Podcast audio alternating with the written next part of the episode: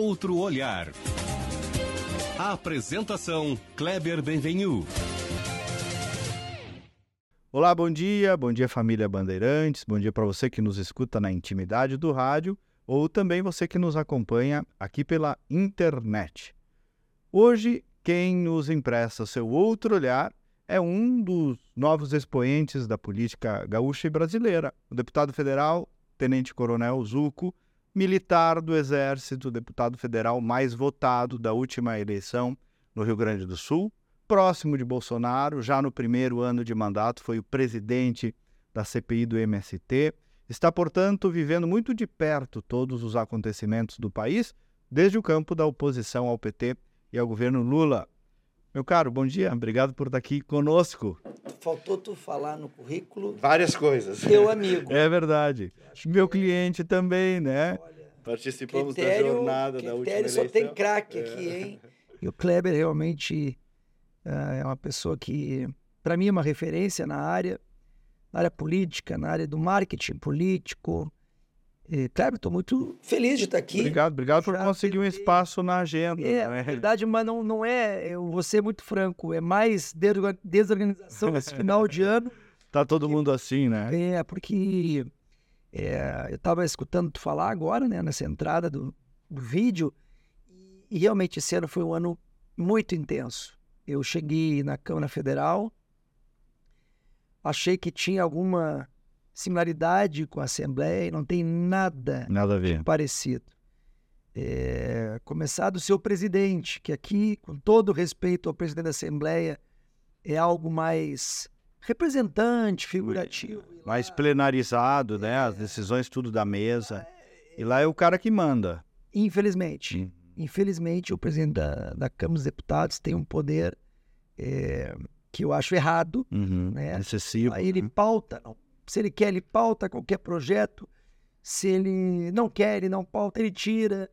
É, realmente, hoje, a influência de um presidente da Câmara é algo determinante para a condução da nação. O presidente da Câmara tem que estar alinhado com o presidente da República. Por isso que os caras, às vezes, cobram um preço caro e, de qualquer forma, tentam se alinhar. Porque pegar um- um- uma oposição como o presidente da Câmara, É ruim. Não, tu derruba o presidente. Uhum. Tu não passa as, as reformas, os projetos necessários. Então, acho que deveria realmente, acho difícil, mas acho que deveria ter algum tipo de reforma política, inclusive interna, Sobre isso, né? também sobre O Zuco, sabe que vários deputados que a gente conversa na jornada falam é, sobre a, a dificuldade de fazer-se acontecer em Brasília, até como figura política. E eu vejo que tu, em um ano, já conseguiste, pela CPI do MST e as tuas posições, essa visibilidade até nacional, né?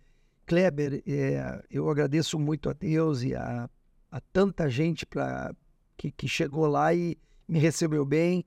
Eu, eu tu já sabe, né? Eu, eu não venho, eu sou do Exército, estou na política e, e para mim eu vejo a política como uma missão. Quando fui a Brasília, eu tinha uma missão, eu tenho uma missão. É, antes do Parlamento Gaúcho, a gente focou, aprovamos 11 leis, leis importantes, como Escola Cívico-Militar, eh, política de atenção ao câncer infantil, tem combate à corrupção, transparência em obras públicas, enfim, aqui a gente conseguiu pautar uma questão legislativa. Eu chegando na Câmara, te confesso que acreditava que o presidente Bolsonaro ia se reeleger.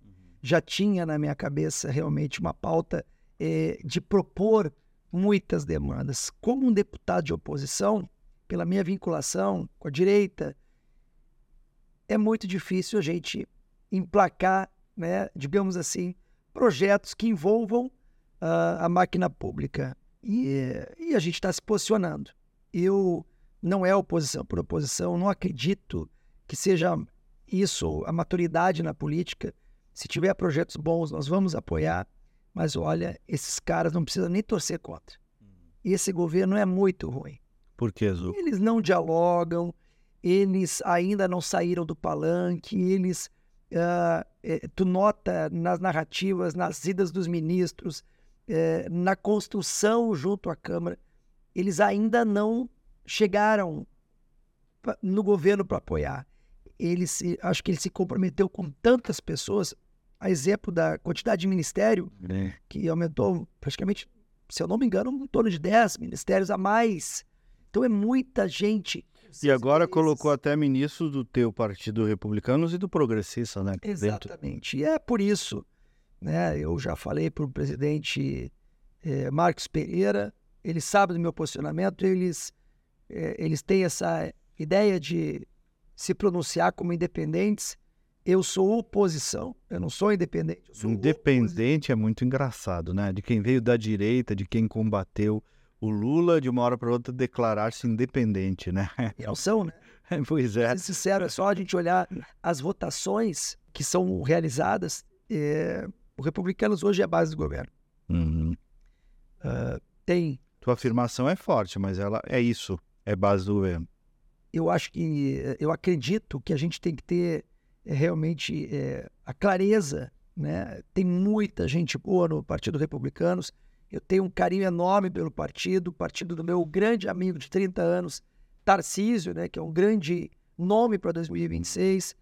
Tem a senadora Damares, ah, o próprio General Mourão, O general. um grande, um grande parceiro em algumas eleições.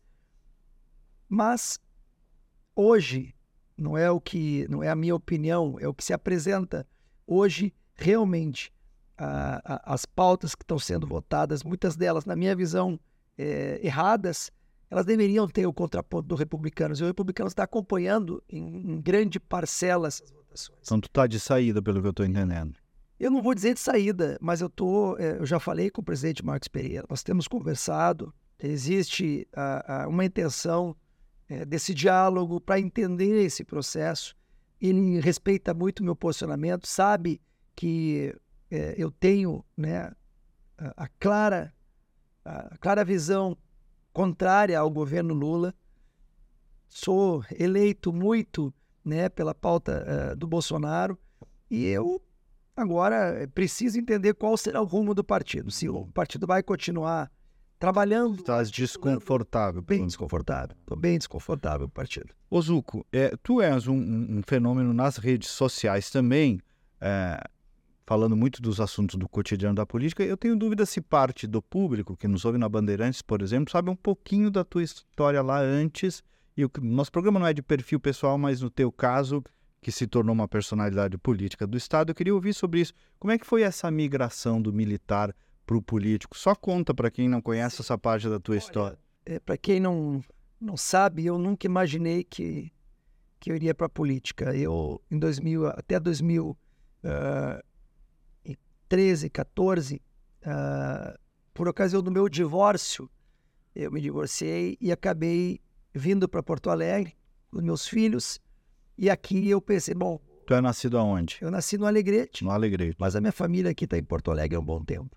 E aí, em função do divórcio, eu acabei ah, priorizando né, a questão das escolas de uma base mais fortalecida, aqui no Colégio Militar de Porto Alegre, onde meus dois filhos mais velhos estudam. E pensando já, já que eu comecei muito cedo, com 16 anos, e agora estou chegando nos meus 50, eu, desde cedo, ah, eu pensei, bom, um dia eu tenho que me preparar para a reserva.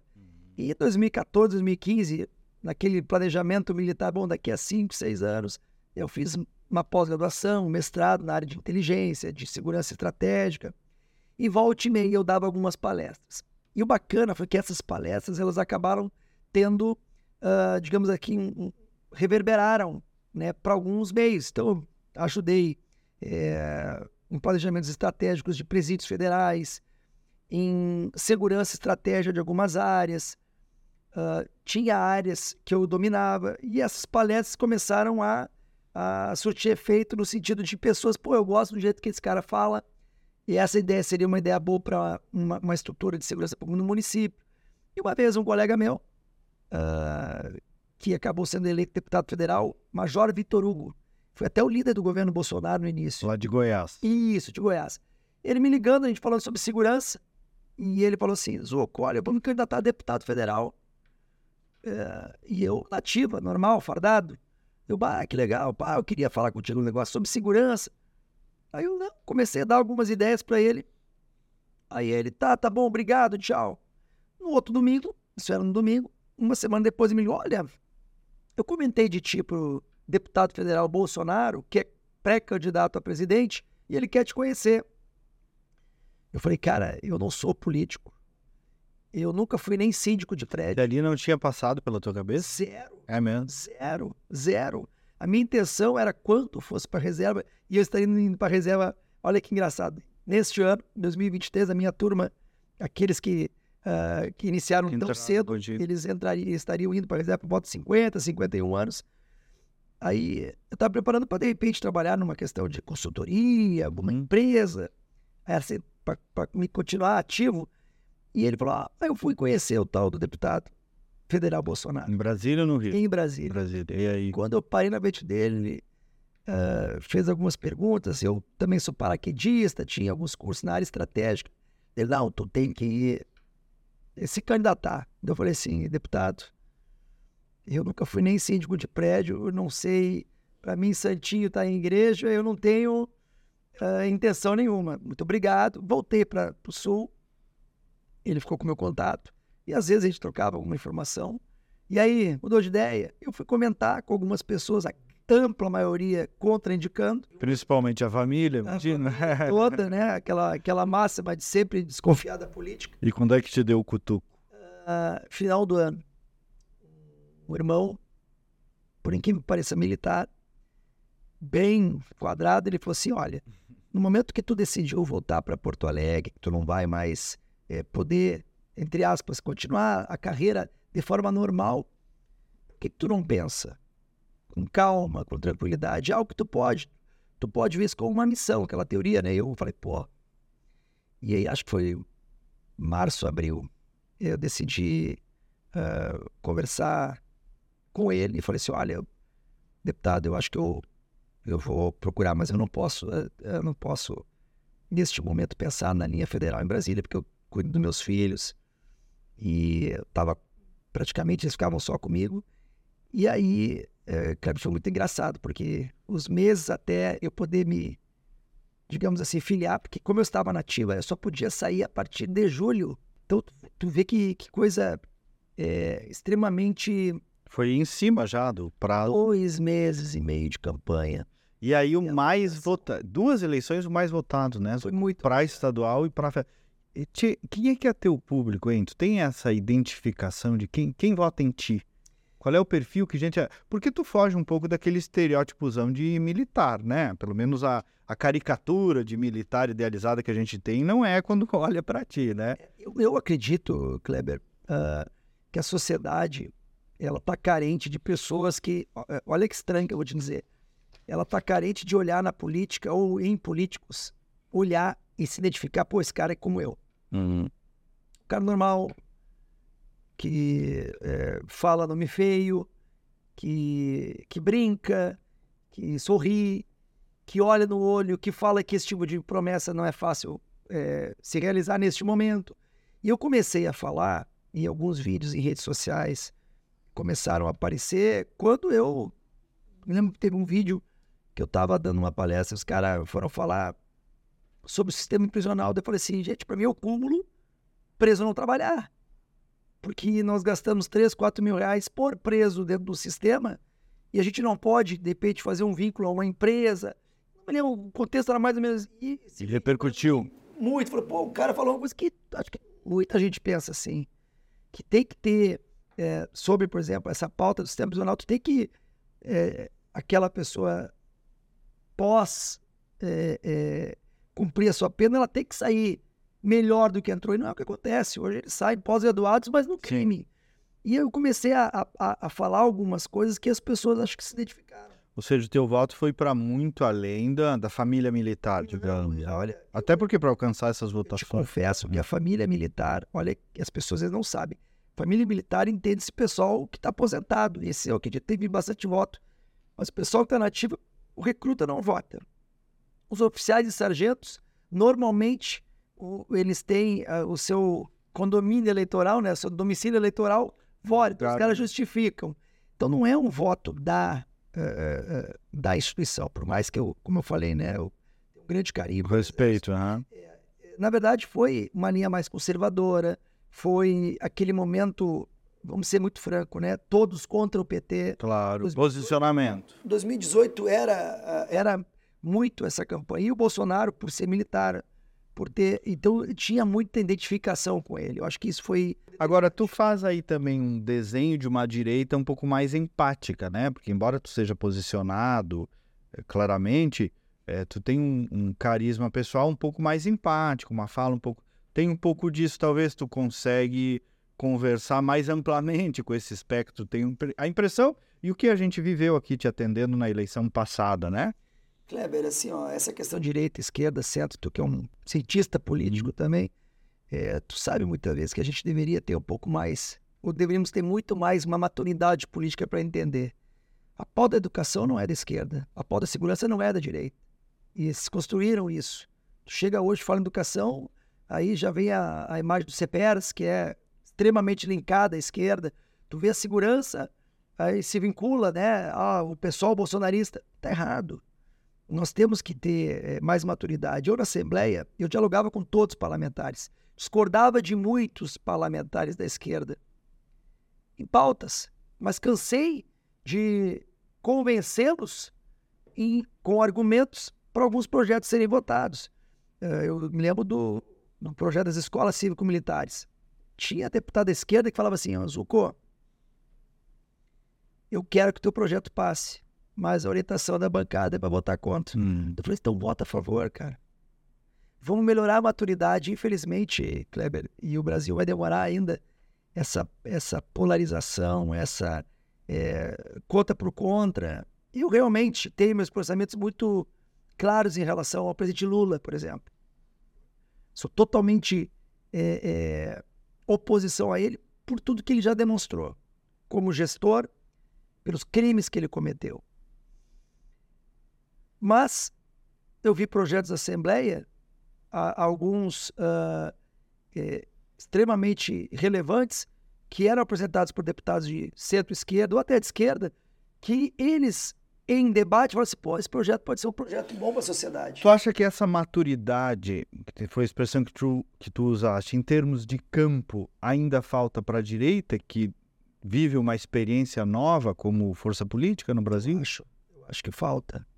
Falta para a direita, falta para a esquerda, eles são mais unidos. Acho que a direita. Mais pragmáticos também. É, a direita ela, ela, ela é fervorosa, tem ideologia muito consolidada, é, mas, mas realmente eu acho que falta um preparo. É um fenômeno político mais recente também, né? Menos anos de estrada, né? Sim. E muita gente vai para a política para se aproveitar, Kleber. Tem muito surfista aí. né? Nossa, tem muito surfista. Tem muita gente que é o que eu falo assim, ó, eu, é, com todo respeito, né? As pessoas falam, pô, deputado federal, mais votado, é, é muito bacana, é um orgulho. Eu fico muito feliz quando eu vou em alguns locais, as pessoas me param, agradecem o trabalho, é, estão me acompanhando. Hum, Mas se tu for um político correto, se tu realmente é, é, representar os teus eleitores, tu vai ver que tu, a tua vida é uma vida muito cansativa, Dura. é viagem. Isso eu sou testemunha, né? conhece, Tem, tem então, um... é muito difícil, Kleber. Assim, é, eu fico longe da família, passei longe do aniversário das minhas filhas, deixei de ir na formatura do meu filho, é, não frequento mais as rodas de amigos que eu tinha antes, mas tudo isso, como eu comecei anteriormente, por uma missão. Hum. Quanto eu julgar que o que eu estou fazendo está dando resultado, está Tá sendo útil. E sobre missão, o amigo tem algum plano eleitoral para 2024?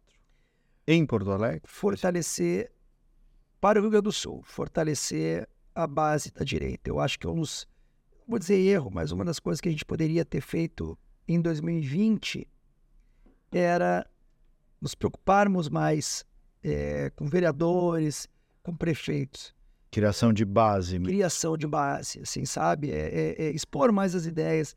Tem muita gente que é, tem vontade para política e não tem uma boa orientação, é, não, não, não sabe como né, realmente é, organizar uma campanha.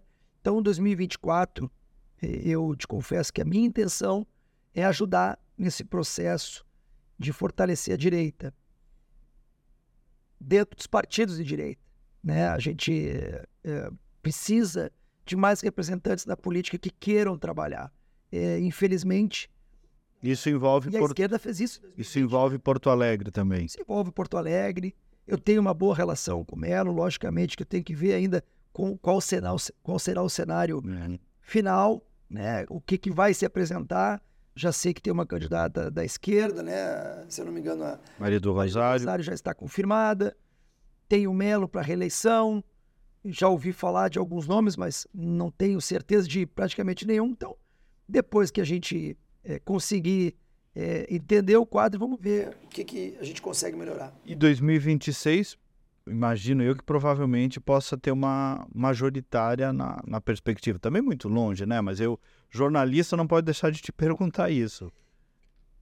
Kleber, assim, ó, eu, eu fico muito feliz com o respeito e a consideração que eu, que eu adquiri do presidente Bolsonaro. Ele, como eu te disse, em 2017, naquela conversa, ele falou que eu tinha futuro na política e eu nem sabia o que, que era política. Fazer uma, uma confidência, eu nunca tinha votado, Kleber. Ah, é? Por quê? Porque como, como oficial, eu tinha alguns cursos na área, então geralmente eu saía do meu, ah, meu local de votação, que é Porto Alegre, então eu fui para Jaguarão, Jaguarão fui para o Rio de Janeiro, Rio de Janeiro fui para Brasília. Nunca estava aqui para votar. Aí eu justificava, porque eu não conhecia, não tinha tempo de conhecer os vereadores do local, é. então eu justificava, até mesmo porque o Exército, em vários momentos, ele acaba ajudando no processo, né, com a segurança das eleições. Eu votei a primeira vez em mim e votei no presidente Bolsonaro. É, então, é, essa, esse reconhecimento dele ao meu trabalho e o reconhecimento dos gaúchos, porque, como tu mesmo disse, em 2018, o Zucca era uma aposta. Como seria em 2022? Eu tinha essa insegurança, não sabia qual seria o resultado das urnas. E, para minha grata surpresa, poxa, eu aumentei 100 mil votos. 260 quase, né? 260 mil votos. É muito voto. É, muito bom. É, eu sendo mais votado do Estado, não tendo um real de emenda, que eu sei que é uma ferramenta que os deputados mais antigos usam muito para se manter aquele Uhum. curral eleitoral. Então, eu não tenho nenhuma, nenhum planejamento para 2026. Mas uma coisa é fato. Se o presidente Bolsonaro julgar que é importante eh, me colocar em alguma missão específica, eu vou estar pronto. Perfeito. Zuco, por que, que o Bolsonaro não foi reeleito? Por que, que o Bolsonaro não foi reeleito? Que pergunta que poderia ser fácil, eu não consigo entender. Sinceramente, o cara botou ministros técnicos, Paulo Guedes, Tarcísio Gomes de Freitas. Olha a quantidade de deputados que ele elegeu, a quantidade de senadores. Não estou dizendo que eles ma- mantiveram fiéis, mas ele Elegeu. Hoje a- a- o Congresso é, entre aspas, majoritariamente conservador. Todos, olha, basta lembrar o PL, são 100 deputados. Vieram dessa Os vertente. republicanos eram 20 e poucos, estão com 42 deputados. O PP também aumentou. Então, é quase inexplicável é, é, essa perda. É, o, o próprio o reflexo, né? O Jorginho de Mello eleito no Rio Grande do Sul, no, em Santa Catarina, o Tarcísio Gomes de Freitas eleito em São Paulo. Eu frequento Kleber, os eventos que ele faz em outros estados. Ele me convida algumas vezes para eu acompanhá-lo. Ele continua extremamente fortalecido.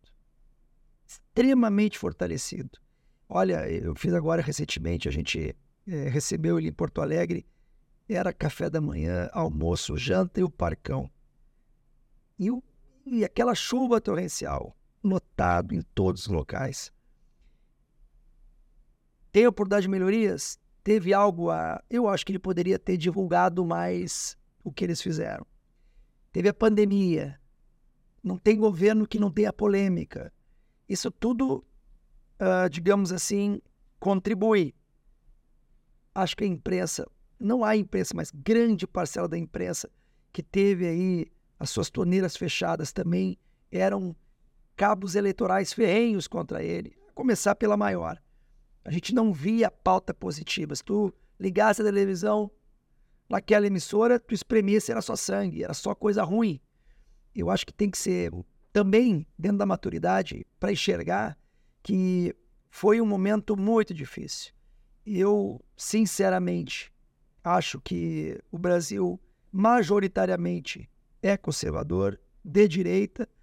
Fiquei muito chateado com, se eu não me engano, cerca de 30 milhões de pessoas que não votaram. Isso também foi impactante no resultado. E agora vem a pitadinha da maldade. E o candidato da esquerda, o presidente Lula, mentiu demais. Estelionato eleitoral é. Eles realmente fizeram de todo para eleger. Ele não sabe como ele vai cumprir. Mas ele mentiu muito, usou de muita maldade, da velha política, de dizer que o Bolsonaro ia, não ia dar 13 terceiro, não ia dar férias, que uh, o governo era genocida, que tinha matado tanta gente. Enfim. Vocês em Brasília já estão agindo, conseguindo agir como bloco? Vocês estão conversando entre os principais líderes de direita ou ainda... Porque, cá entre nós, né, Zucco, ano passado já falaste isso, né? Tem um pouco de marcação aí nisso que se convencionou chamar de nova direita, um pouco de lacração, um pouco de individualismo, vaidade, porque acaba que todos vocês são bem celebridades de rua. Né? Eu, os que eu conheço, saem na rua, as pessoas querem tirar selfie. É, isso é bom, é, por outro lado, é um desafio de como é que equilibra essas figuras todas num bloco, coisa que a esquerda já faz há 30, 40 anos, né? É, vocês conseguiram lá em Brasília evoluir? Vocês conversam entre vocês, tu, Marcel, a Bia, esses líderes todos aí de, de direita? Kleber, eu, eu eh, te comecei falando que a Assembleia é muito diferente da Câmara. Hum.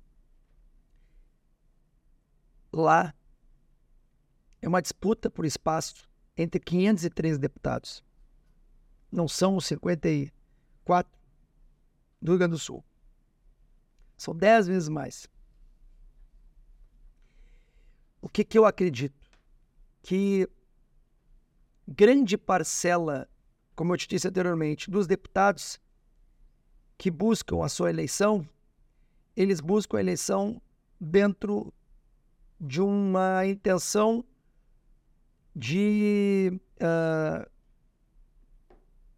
estruturar a sua vida, melhorar suas condições pessoais, e tem uma grande parcela que são, como tu mesmo disse, aqueles ideológicos, midiáticos, o pessoal que, que gosta de trabalhar né, a, a, fala, o posicionamento político.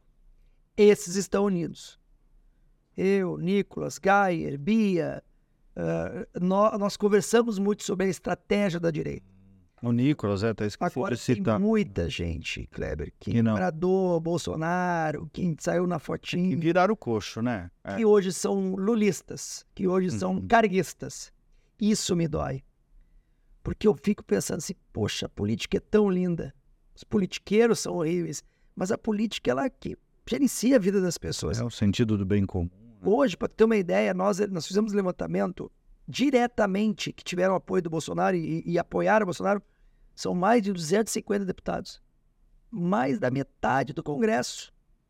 Que era o que seria para ser o Congresso mais conservador da história. Hoje, nós já testamos em votação, a oposição não chega a 120. A posição firme. Aquela que. De fé. 120. Ou seja, metade ficou pelo caminho e o sistema levou, levou essa metade. O sistema é. levou. As emendas levaram. Eu vi que tu, eu vi um vídeo teu, tu estava comemorando o resultado da eleição na Argentina, né? Sim. Como é que tu viu ali, assim? Que também a Argentina, né, mal comparando, foi, veio e voltou, né? Como é que tu é. vês? Eu, eu, é, eu sou da, da época, né? Não é antes, mas eu me lembro que a Argentina era a Europa da América do Sul, né? Os caras queriam viajar muitas vezes, em vez de ir para a Itália, para a França, iam para a Argentina, para Buenos Aires. A Argentina já foi uma referência de economia, já foi uma, uh, um momento realmente muito. Uh, um local assim, onde a gente copiava muitas coisas. Uhum.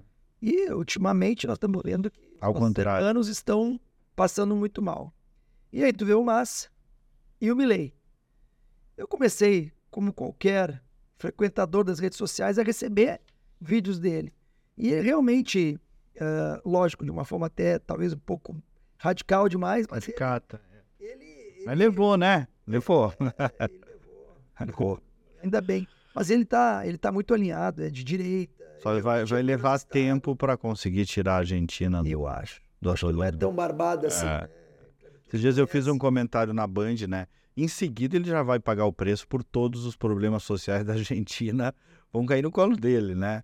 Porque, quer dizer, fazer reforma, provavelmente um corte de gastos públicos na largada, né? Imagina a repercussão política disso tudo e com uma oposição bem articulada, né? Tu já foi chefe da Casa Civil do Rio Grande do Sul e, e tu vai, acredito que tu vai concordar comigo. Hoje, qualquer estado da federação, qualquer país que está passando por dificuldade, só tem uma forma de tu melhorar. A minha visão é cortar a carne, É. diminuir o estado. Começa por aí. Não tem como tu fazer qualquer alteração grande se tu não mexer no estado. Então, ah, é- esse é um grande desafio. E aí muita gente fala assim, olha, às vezes tu tem que fazer um mandato só, porque não- ninguém vai te reeleger, É que tu difícil. vai sair como patinho feio. Eu acho que ele vai ter, nesta linha, vai ter que ir por aí. É, e, e pegar uma herança do kirchnerismo, né? Muito gasto público, muito, é, vai ter um pipinão. Tchê, eu sei que tu tens compromisso, vou te lançar algumas coisas bem rápidas aqui pra gente, como diria a Marília Gabriel, fazer um bate-bola. Eu queria te ouvir também sobre a posição do governo brasileiro em relação à guerra do Oriente Médio. Eu vi que tu já trataste desse assunto e certa complacência, por assim dizer, com o Hamas, se bem que depois o governo brasileiro andou tentando corrigir os primeiros posicionamentos. Hamas não é a Palestina. Hezbollah não é Líbano. Agricultura familiar não é MST. O que, que eu quero dizer? Esta, esta guerra que foi é, é uma guerra de uma nação contra um grupo terrorista. Ponto. O Hamas é um grupo terrorista. E, e o mecanismo com que aconteceu as coisas, para mim me incomodou, porque o nosso país, e aí entra, como eu falo, da imaturidade, a ideologia. é, poxa, a primeira coisa que o Lula deveria ter feito é ido a público condenar os ataques terroristas. Mas como Israel, nas eleições passadas, se aproximou muito do Bolsonaro, não, então não pode. Fazendo uma analogia, como o agro ficou muito próximo do Lula, do Bolsonaro, volte e meia tem os desgastes do governo Lula com o agro, inclusive em relação ao MST. Então, essa questão da guerra, realmente, para mim, é uma guerra histórica. É, nós temos que respeitar o contexto, mas ali foi algo brutal. Kleber, eu, eu estava na reunião do embaixador de Israel, junto com o Bolsonaro e outros parlamentares, num vídeo de 45 minutos.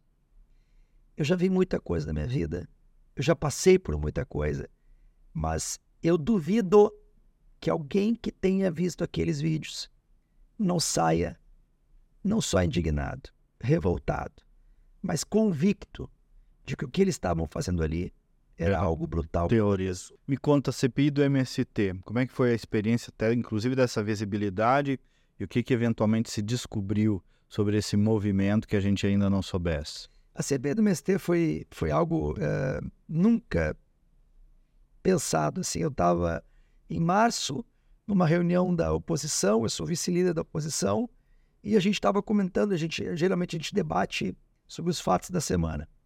Eu estava com alguns eh, deputados próximos, e aí surgiu o assunto, ah, vocês viram que está a escalada de invasões, o MST voltou, e eu sabia, que eu acompanhava como deputado estadual, que em 2000, na- no, no governo Bolsonaro, 18 a 22, caiu muito as invasões do MST, porque o Bolsonaro titulou, ele dava a titulação. Ele, ele, ia, ele ia na contramão do MST. Fez a reforma agrária. É, e aí o que, que aconteceu? Nos quatro meses, tu imagina, quatro meses de Lula, mais do que quatro anos de Bolsonaro. Peraí. Pô, mas como é que, por que, que tem mais invasão se os caras agora são. Quem está no governo é justamente os caras que tão, foram apoiados pelo MST. Uhum. Aí eu perguntei naquela reunião, estava chegando em Brasília, né, em março, um mês de, de mandato. O que a gente pode fazer a não ser subir na tribuna para discursar? Aí eu me lembro que uma assessoria legislativa falou: ah, o senhor pode fazer uma nota de repúdio. Aí o outro falou assim: ah, o senhor pode mandar um documento pedindo de informação. Aí uma virou para mim e falou assim: ah, deputado, o senhor pode fazer uma CPI, mas o senhor não vai conseguir. Não vai conseguir assinatura. É por aí não eu... fala que não vai. Me dê a missão. Não, Kleber, foi difícil. Porque eu apresentei a CPI. Duas horas depois apresentou o Salles, Ricardo Salles, ex-ministro do Meio Ambiente, Kim Kataguiri, presidente do movimento do MBL, e o Zuco que estava vindo da Assembleia Legislativa. Mas por incrível que pareça, o trabalho da equipe, eu comecei a entrar da coleta de, de assinaturas e chegou com 30 dias, ou um pouco menos, eu virei para o Salles e para o Kim e falei assim, bom, parar de competir para ver. O negócio não é a gente realmente investigar esses movimentos, né, essas siglas que falam em reforma agrária. E aí, quando a gente abriu as- a, a lista para ver, a gente combinou, quem tiver mais, os outros abrem mão. E eu abri, eu estava faltando 10 assinaturas e eles ainda faltava muito assinatura. A gente conseguiu construir com que eu fosse o presidente, o Ricardo Salles o relator e o Kim Kataguiri o vice-presidente. Mas o mais importante do que essa parte formal, Kleber hoje, e não é, é- eu não estou falando de quem quer acesso à terra. Tem várias famílias que são enganadas, famílias que são pegas dos bolsões de pobreza, com a ideia de que vão poder produzir, que vão ter saneamento, que vão ter água, que vão ter luz, que vão ter sementes, que vão. Os militantes do MST são criminosos. Criminosos. Por quê? Porque eles montam uma estrutura, Kleber. Eles vão, como eu dei esse exemplo, eles vão em, em locais e eles prometem algo que eles não podem prometer. Ó, vamos lá, Kleber, nós vamos lá naquela, naquela área, nós vamos invadir, tu vai receber um pedaço de terra. Imagina, imagina uma pessoa que não tem nada, tu dizer que tu vai dar um pedaço de terra pro cara e o cara vai produzir, vai plantar, vai, vai virar um produtor rural. Mentira.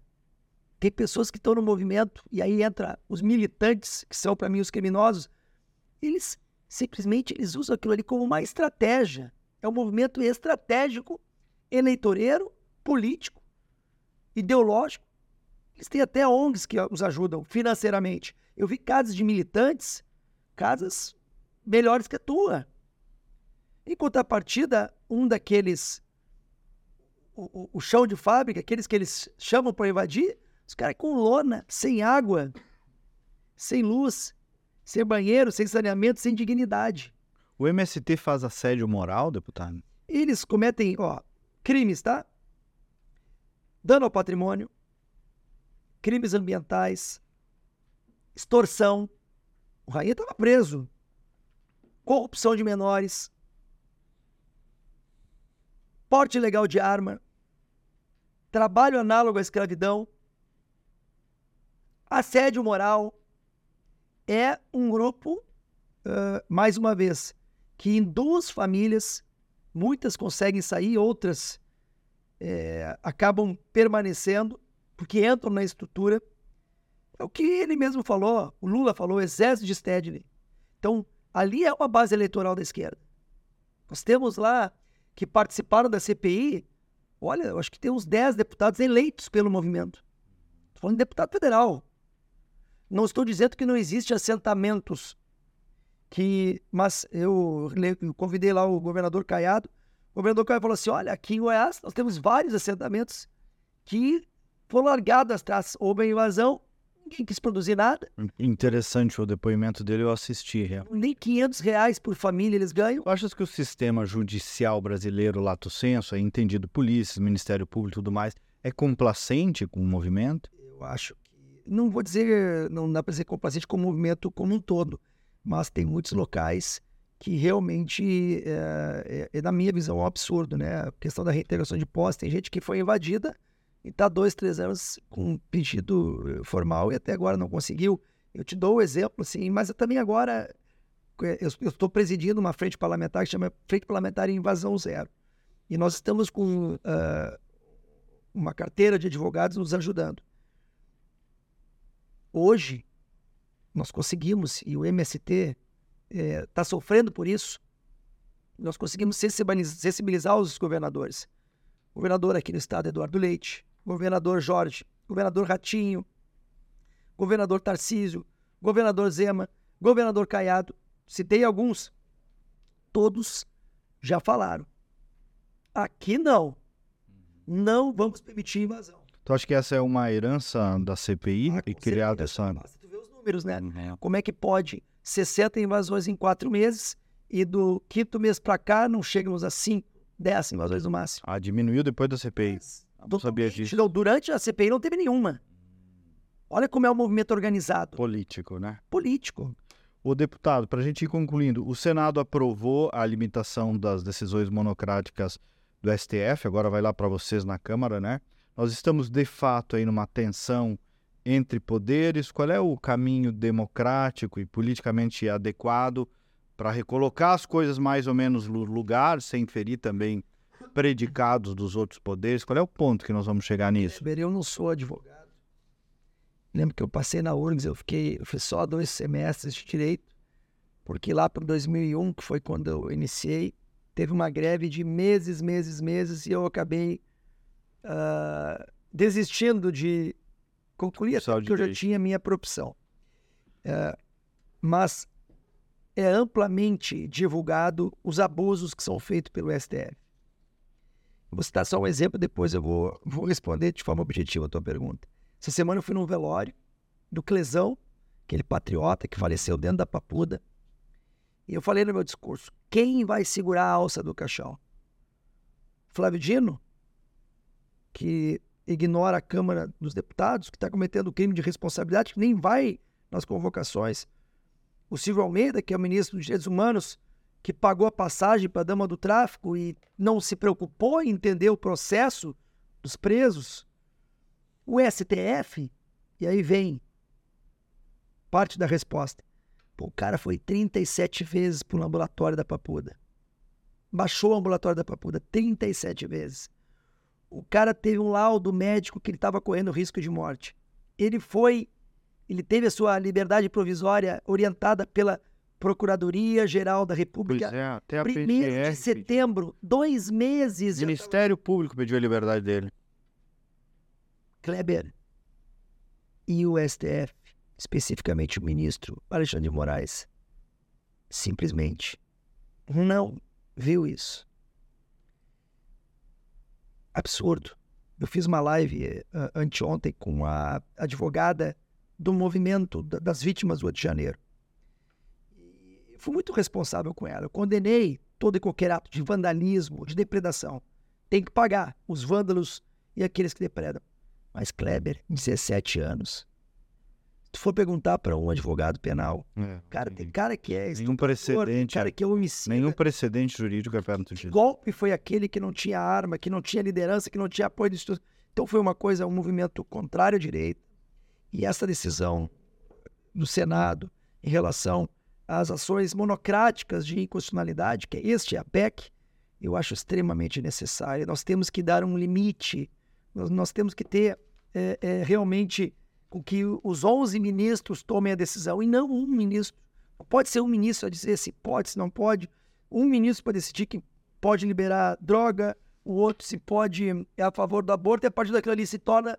Pô, tem pessoas eleitas para isso, que são os senadores e os, e os deputados.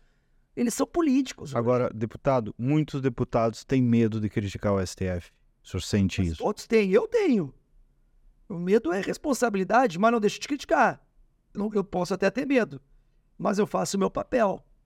Eu fui, eu estou sendo eh, processado pelo PT e pelo PSOL por invadir e invasão. Sabe o que é invadir e invasão? Eu era presidente da CPI do MST, nós fomos numa diligência no estado e a gente foi inspecionar uma área invadida. Ou seja, eu, um deputado federal e os outros demais deputados fomos ali, é, tem lá um processo correndo contra os deputados que foram nessa diligência, e CPI tem é, essa condição, tem essa prerrogativa de poder fazer as investigações, e os caras ainda têm a cara de pau de entrar contra mim por invadir e invasão. Para mim era uma coisa tão clara de, não, comparar. Então, hoje em dia, realmente não sei mais o que é justiça, o Conselho de Justiça, e eu espero que essa PEC agora seja é, tramitada o mais rápido possível na Câmara Federal. Acredito que nós temos voto para aprová-la. Inclusive, acredito que a gente possa melhorar um pouco mais. Deputado, para fechar, governo Leite. Iniciou bem, está terminando muito mal.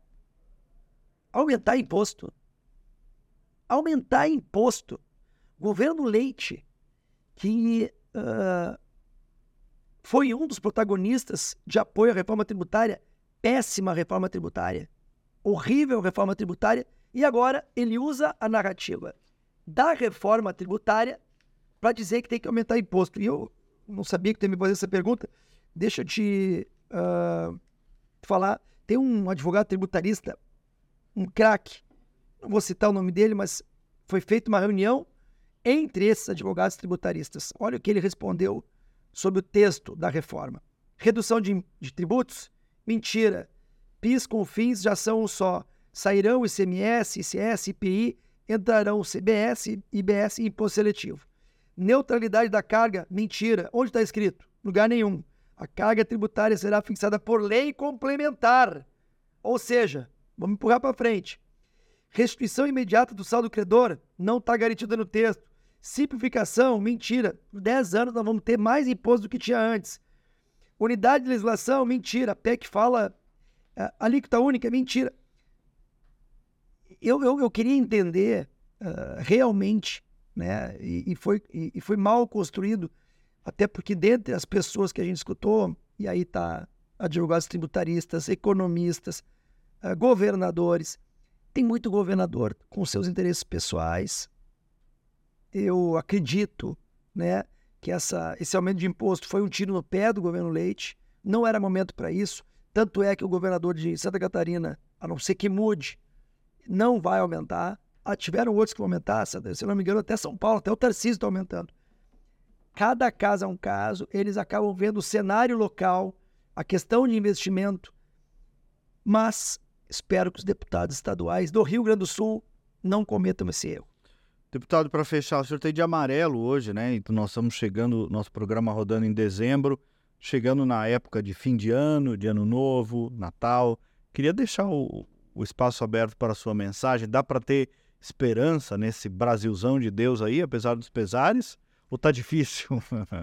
Kleber, eu quero agradecer o espaço. Tu é um craque, gosto muito de ti, é, do teu trabalho. Uh, eu tenho esperança, mas a gente não pode existir não podemos ter essa palavra no dicionário, né? É, não é fácil. Como eu te disse, assim, acredito que nós somos muito imaturos, mas uma coisa eu estou muito feliz. As pessoas estão falando mais de política. As pessoas estão acompanhando mais política. Tu que acompanha a política há muitos anos, tu pode ver que as rodas de bate-papo é, uma vez era só futebol, agora as pessoas estão falando menos. de política, isso eu acho ótimo. Exatamente. É. A política é, o, é o cenário. Então, eu estou muito feliz. A direita está saindo fortalecida. Nós, talvez não na minha geração, mas eu, eu, eu preciso deixar uma geração, é, condições melhores para uma geração. E nesse sentido que eu tenho esperança. Né? Não vai ser agora que o Brasil vai mudar. É, acho que o governo federal está errando demais e tem aquela estratégia, né? Quando o inimigo estiver errando, fique calado. Uhum. E eu, sinceramente, acho que a esquerda é inimiga do Brasil, está errando claramente. E eu espero agora que 2024 mais uh, conservadores da direita, mais políticos, mais cidadãos queiram entrar para a política para ajudar e não só reclamar. E quem sabe 26 a gente reconquiste o nosso país. Deputado, obrigado. Primeiro, primeiro convidado que eu vou dizer, feliz ano novo já, porque rodando dezembro, né? E que Deus te abençoe aí nessa caminhada. Obrigado, meu irmão. Conta comigo, tu é um craque. Tamo junto. E... Tentei não te fazer sua pauta 500 aqui, perguntei tudo que eu queria, né? Apesar certo. da. Eu agradeço, conta comigo e me comprometo, logicamente, dentro do teu convite, para poder vir aqui de novo, porque o bate-papo foi muito legal. É, no fim a gente fala muito das coisas do dia a dia, vocês, né? Do dia a dia, dia a dia, dia as pautas do dia a dia. E aqui o propósito, por isso se chama Outro Olhar, né, Zuca? É dar uma parada para olhar a floresta um pouco e acho que a gente conseguiu te conhecer melhor, te ouvir. Obrigado, meu amigo. Obrigado. E você que nos acompanhou pela Bandeirantes, tem a íntegra do programa nas redes sociais. Lá vai ter muito mais do que os 30 minutos que vivemos aqui. E para todos vocês, bom dia, bom final de semana e até o próximo programa.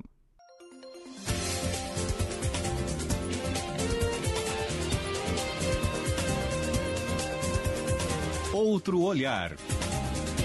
Apresentação Kleber Benvenu.